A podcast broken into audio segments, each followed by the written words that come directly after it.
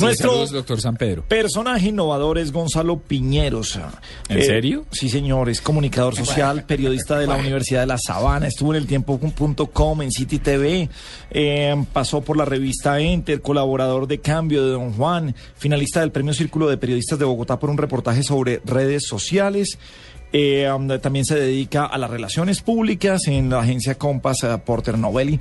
Gonzalo, muy buenas noches, bienvenido Ah, a la espere, nube. le faltó, perdón, doctor Gabriel, que lo interrumpo, Sí. director y todo, pero le faltó el principal título en la carrera de Gonzalo. ¿Cuál? Goleador el único que sirve, del Dream el único que sirve. y doble- Goleador y único delantero y doblemente, cam- doble ca- Doble doblemente campeón, campeón. del Drink Team, equipo de comunicación social de la Universidad de La Sabana, del cual me gradué campeón.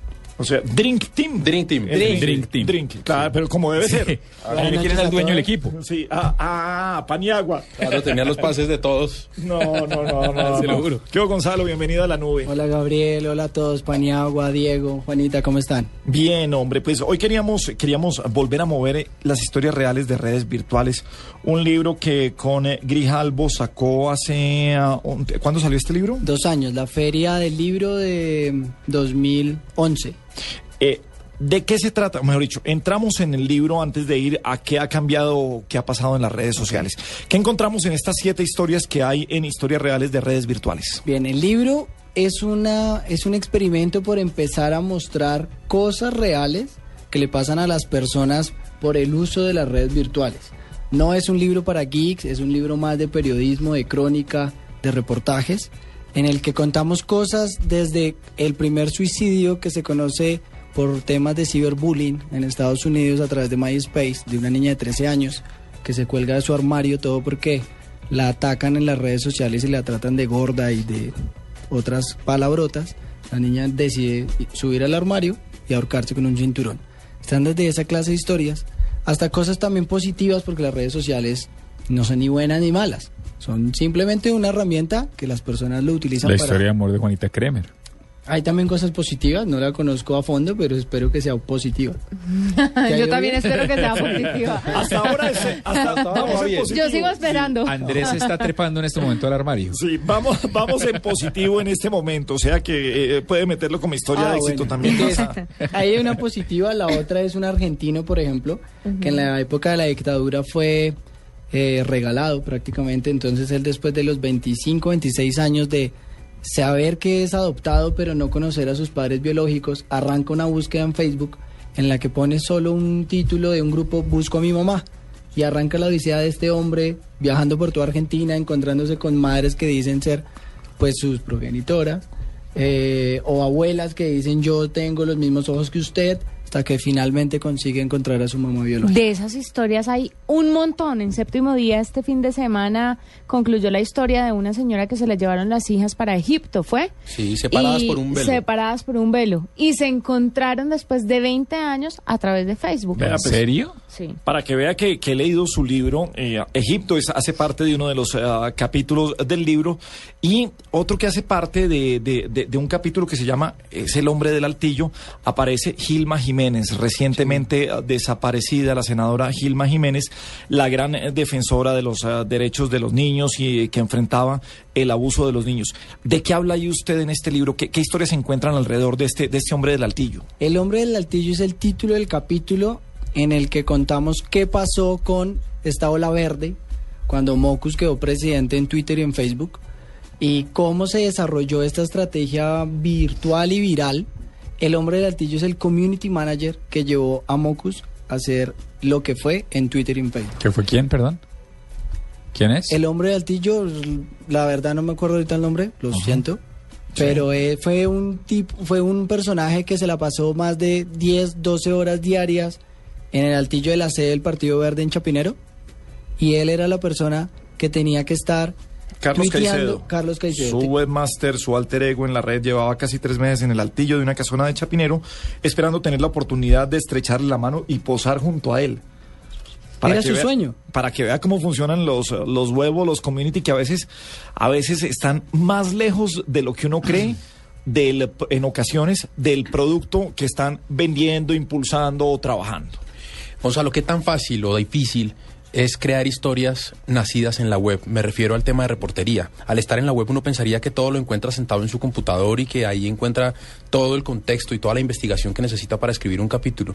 Eh, pero ¿es eso así? ¿Es cierto? ¿O necesita mucha más reportería en persona? No, Pani, lo importante y lo relevante de este libro es que trasciende el tema virtual y quise acercarme y tener ese, ese contacto uno a uno con cada uno de los personajes. Entonces, al hombre de Altillo, por ejemplo, estuvimos allá, me estuvo mostrando las fotos, la única foto, de hecho, que tiene con Mocus que la tienen marcada. Estuvimos para ese libro entrevistando a Gilma Jiménez. En teoría y, y ya en resumen, para ir directo a la pregunta, lo importante es no quedarse en un tema virtual, porque desde mi perspectiva, el tema presencial le da más color y le da más vida a las notas. Usted tuvo oportunidad, Gonzalo, de ver el ejercicio que estábamos debatiendo al comienzo del programa con Omar Gamboa frente al ejercicio, valga la redundancia, de la marca Mr. Brown hoy, que No. aparentemente dejaron salir un trino, lo pongo en contexto, aparentemente dejaron salir un trino como si fuese un error de mi novia está de turno, veamos, nos vemos más tarde, me haces mucha falta, linda, la gente empezó a fregar y nos, nos pudimos averiguar por distintas fuentes que era una estrategia planeada desde hacía tiempo, que efectivamente lograron posicionar como trending topic, tuiteo como el CM de Mr. Brown y que además crecieron un 45% en cuestión de tres horas. Fue Pani la... Doctor Paniagua, perdón, 45% las- en cuatro horas. las, las, lo- los seguidores y estábamos debatiendo acá si eso era un ejercicio bueno o malo y me gustaría dar su punto de vista. Bien, creo que dentro del objetivo de la estrategia digital de esta marca fue positivo. Ahora, que ese lado positivo llevó a que algunos usuarios lo malinterpretaran o lo llevaran hacia lados nada saludables, pues a ella se vuelve también en cómo cada quien utiliza las redes sociales. Prácticamente lo que, de, lo que deja, si tiene alguna moraleja o enseñanza este libro, es que las redes sociales de per se no son ni buenas ni malas. Cada persona decide para qué las usan. Algunos las quieren para marketing personal, otros para hacer marketing empresarial, estrategias digitales, otros simplemente para chismosear o para crear una identidad falsa, que esa es otra de las cosas que pasa mucho en Facebook, en especial que hay alter egos de personas que son unos losers tal vez en la vida real y por posar con modelos, fotos, cambio, crean un alter ego. En serio, pero a mí me siguen pareciendo igual de perdedores. bueno, pero estamos hablando con Gonzalo Piñeros, escritor de historias reales de redes virtuales. Yo quiero preguntarle de amor. Pues, Amor. pues es que tiene que ver con amor, pero tiene que ver con solicitud de amistad para que veamos las historias reales. A ver. Solicitudes de amistad. La tumba de Ana María Chávez Niño la encabeza una lápida que asoma sobre un jardín verde. Tiene forma de libro gigante con letras y bordes dorados. Su nombre está inscrito en cursiva en la página de la izquierda debajo de un ángel y arriba de las fechas julio 15, 1989, septiembre 17 de 2009. 20 años. Hablemos de esta historia. Esta fue una de las historias que más eco tuvo en la opinión pública porque fue la niña de la Javeriana que aceptó a dos muchachos de Medellín, eh, los recibió en su apartamento sola y estas dos personas querían era robarla, se les fue la mano en el tema de robar y terminaron asesinándola. Tuvo bastante eco porque ella era hija de un concejal de Villavicencio, de hecho esto tuvo notas en Séptimo Día y en programas de crónica de televisión. Acá lo que cuenta la historia de distinto es que esta, pues, esta niña que tuvo cierta exposición mediática, su caso, su muerte, que de hecho se llevó a que se encontraran rápidamente a los dos culpables, a los dos asesinos, el día que condenan a, las dos, a los dos países que mataron a la niña, ese día desaparece una niña en Del Sena, estrato 2, eh, cerca de una estación de policía en, de, en Marley, la estación de Marley. Y de esa niña No se sabe nada. Apareció muerta, violada. Eh, las primeras indagaciones muestran que fue contactada a través de Facebook, pero ya cuando la empezaba a mirar, la- obviamente es, los papás no tienen ni idea de entrar a Facebook, no tienen nada, es otro, otro nivel económico, social. Y cuando empezaron la investigación, alguien con conocimientos informáticos le había borrado todo a la niña de Facebook. Ay. Entonces es un paralelo, es una historia de bien, o sea, quedó la lección, que la lección del país la conozca de cómo los menores, los jóvenes están utilizando Facebook para conocer a mis, para tener nuevos amigos, para acercarse, pero también tienen que tener unas normas y estar vigilados por sus padres o vean lo que puede pasar. Para no ser engañados, que es algo muy frecuente, sobre todo cuando son, cuando son menores de edad. ¿no? O tener un poco de sentido común para Pero, pues, saber qué es lo que se puede hacer y qué no se puede niños, hacer. ¿no? Pero depende. Acuérdense que son Chino, niños, No, que pero están el, en una te- tema, no, pero el tema de la joven, pues Sí. sí es de sentido común. Ahí sí, qué pena. Eh, pero historias de amor no te dio por meter en el libro o Pero tienes espere, pensado. espere, espere, le pongo, le pongo paréntesis, oh, Juanita. Usted tiene historia de amor a través de, de- de redes ¿Me sociales. vas a hacer echar el cuento Sí, otra sí, vez? sí, a mí No, me no, parece no, bueno. no, no, no, no, porque aquí va a lugar en, en eh, um, Lo que eh, se puede hacer y no hacer en redes. No, no, no, va a lugar, quién sabe cuál era la, la- la verdadera relación que esta niña a través de redes ya tenía con los, con el muchacho de Medellín, que iba a venir con su amigo de Medellín, y hasta donde también es, es muy fácil dejarse engañar. Mm. Entonces, entonces digamos que, que hay momentos en los que sí es muy lógico, ya hemos aprendido a cerrarle cada vez más las, las puertas a, a las personas desconocidas.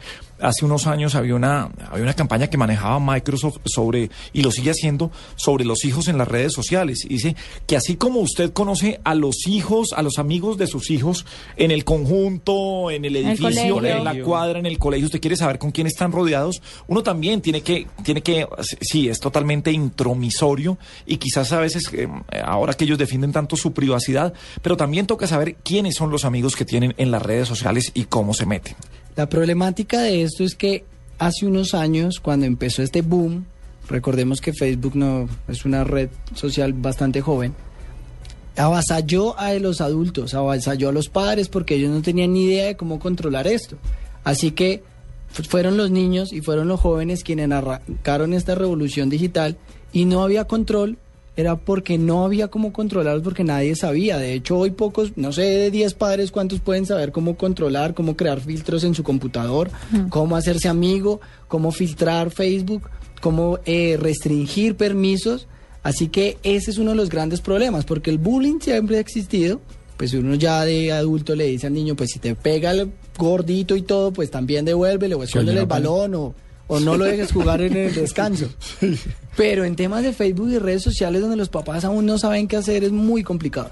Juanita estaba con una pregunta sobre, sobre amistad, Sobre el amor. antes de que yo le hiciera el paréntesis. No, el sobre el amor, so- sobre las historias que de pronto están incluidas en el libro o que no, y si de pronto quieres sacar un libro con una segunda parte, porque asumo que hay historias colgadas un montón.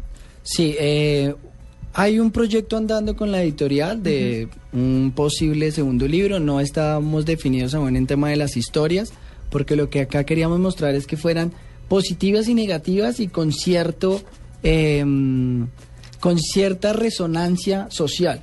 No casos tan específicos como el amor. Acá lo más cercano que puedes encontrar al amor, ya que estás de empecinada en el tema de enamoramiento. Es por Eh, las niñas, es por las niñas porque creo que es un gancho para las mujeres muy interesante. Creo que puede ser un éxito un libro dedicado a historias de amor por internet, buenas y malas, ¿Usted para abrir los ojos con las malas y para darle un aliento Como a todo las... para un balance, ¿no? No, no, Claro. no siempre que a usted le quieren No, pero es un público. hablar por, por Sí, redes sociales muy es porque la interesante. quieren robar, ¿no? es porque yo sea melosa, cursi y ridícula No, de de esas enamoradas. manera. pero- No, de ninguna manera. Qué pena, mijito, pero Sí, yo no, soy así. Pero no hay nadie Yo menos no soy- cursi que Juanita. Y yo sí no estoy con ella. Para nada así, pero estoy pensando en el negocio. Creo que es un... Negocio, Negocio socio. sí. Ahí podemos ir, mitad y mitad.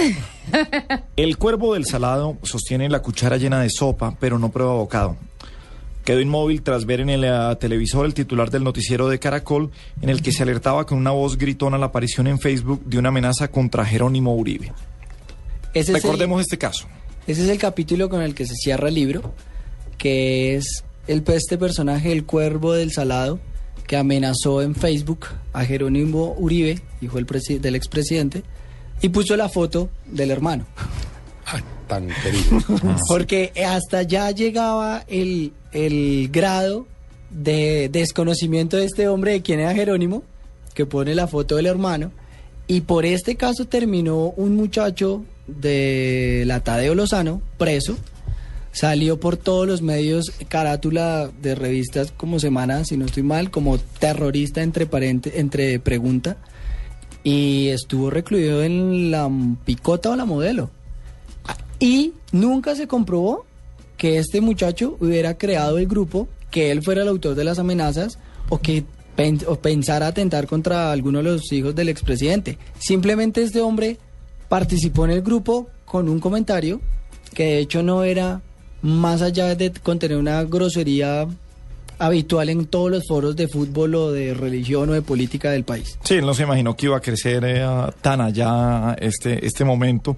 Y lo que se eh, y, y lo que pasa con, con las redes sociales, las bolas de nieve, que uno no sabe dónde va a parar un comentario eh, que uno que uno dice como lo- le voy a dar en la jeta eh, o, o lo voy a matar.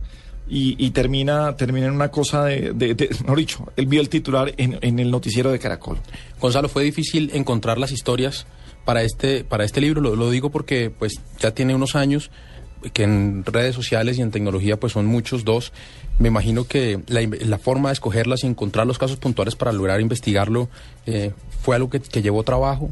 Sí, te- tuvimos un trabajo fuerte con la editorial para restringir cuáles eran las historias que íbamos a contar, porque era un boom que se estaba viviendo historias, entonces también en ese momento se estaban viviendo eh, revoluciones políticas en Irán, eh, en Medio Oriente, empezaba también a sonar bastante en Argentina, entonces salían casos como que no están dentro de un tipo que encontró una botella con un mensaje en una playa. El mensaje está dentro de la botella, abrió un grupo en Facebook para encontrar quién era el autor de ese mensaje y resultó ser una pareja de abuelitos de la Segunda Guerra Mundial. Fue una cosa espectacular, pero cosas así que iban quedando fuera porque queríamos darle bastante contexto local. Bueno, pues eh, queda el libro también para, para los que lo quieran leer, Historias Reales de Redes Virtuales de Gonzalo Piñeros. Gonzalo, eh, sa- saltando, saltando de temas y, y unos temas de, de discusión al respecto. Trabaja usted también con una agencia de relaciones eh, públicas, con Compass eh, Porter Novelli. Em, ¿Cuál es su opinión y cómo ve desde la agencia, desde el PR, desde lo que puede ser también una agencia digital, el que haya tuiteros en todas partes del mundo que vendan sus trinos o marcas? No sé si la, la- la- eh, es como lo mismo, pero, pero mm, es, es como mal dicho, que vendan sus trinos a que pauten en su cuenta de Twitter, aunque a que promocionen productos eh, por dinero. ¿Cómo lo ve usted desde, desde un lado en el que en ocasiones me imagino que ha tenido que contratar gente para trabajar productos? Es un tema delicado por exactamente esa línea tan fina que hay de cuando se convierte en un tweet pago que lo único que va a generar rechazo, a cuando realmente sí puede ser un tweet atractivo que habla de una marca pero que es cool, que genera interés. Entonces lleva a un ejercicio muy juicioso de escoger quiénes van a ser las personas, cuál es el tono, el tema de la, cre- de la credibilidad, el tema de qué es lo que va a hablar, construirle los mensajes.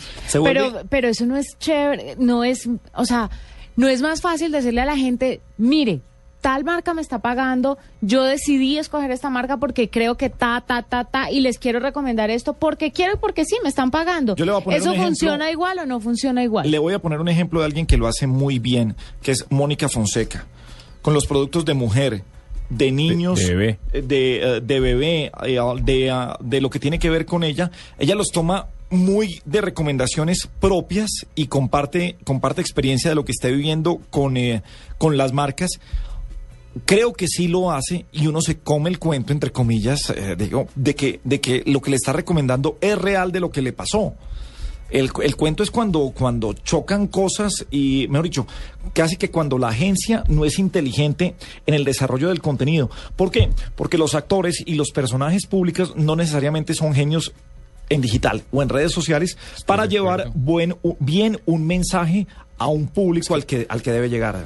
Volvemos al, e- al ejercicio de la, de la relevancia. Yo creo que es que no hay una fórmula secreta para ser relevante y ser relevante, usted es relevante no solo con el mensaje, sino con la forma. Y la forma es inherente al medio. Yo concuerdo con usted que Mónica me parece que lo hace muy bien. Y para responder la pregunta, Juanita, desde una perspectiva netamente subjetiva y personal, yo prefiero que me digan, este tuit es pago. ¿Y qué? ¿Sí? Pero cuando yo siento que me están engañando, mire, y hablo de un ejercicio netamente mío en lo profesional, las cuentas oficiales de los medios que están a mi cargo en digital tienen absolutamente prohibido hacer trinos comerciales. Porque si usted se suscribe a una cuenta, piense que ya de por sí es complicado el número de trinos y diferenciar esto. Si usted suscribe a una cuenta y le llega un trino comercial, lo más fácil es hacer unfollow. Chao. Es un botón y perdí un seguidor. Dentro de eso es la facilidad de perder seguidores ah, que tienen las redes sociales y el trabajo para hacerlo. Pero ah, volvamos a la experiencia de la agencia. ¿Cómo, cómo funciona? Funciona creo que sin una regla dogmática, porque creo que en esto hay que ser muy flexibles. El, dependiendo del producto, dependiendo del vocero, dependiendo a las personas que se elijan, hay que construir, y ustedes lo dijeron, es clave el contenido y también dejar que las personas tengan libertad, porque no le vamos a dar un guion a una persona que no habla así diariamente. Y cuidar muy bien el tema de la ortografía, porque ya sabemos de tantos errores que han pasado con personalidades por un mal tweet, por un error ortográfico. Bueno, Gonzalo Piñeros, gracias por estar hoy con sus historias reales de redes virtuales. Bienvenido siempre a la nube, Gonzalo. Un abrazo A grande. ustedes por invitarme, muchas gracias.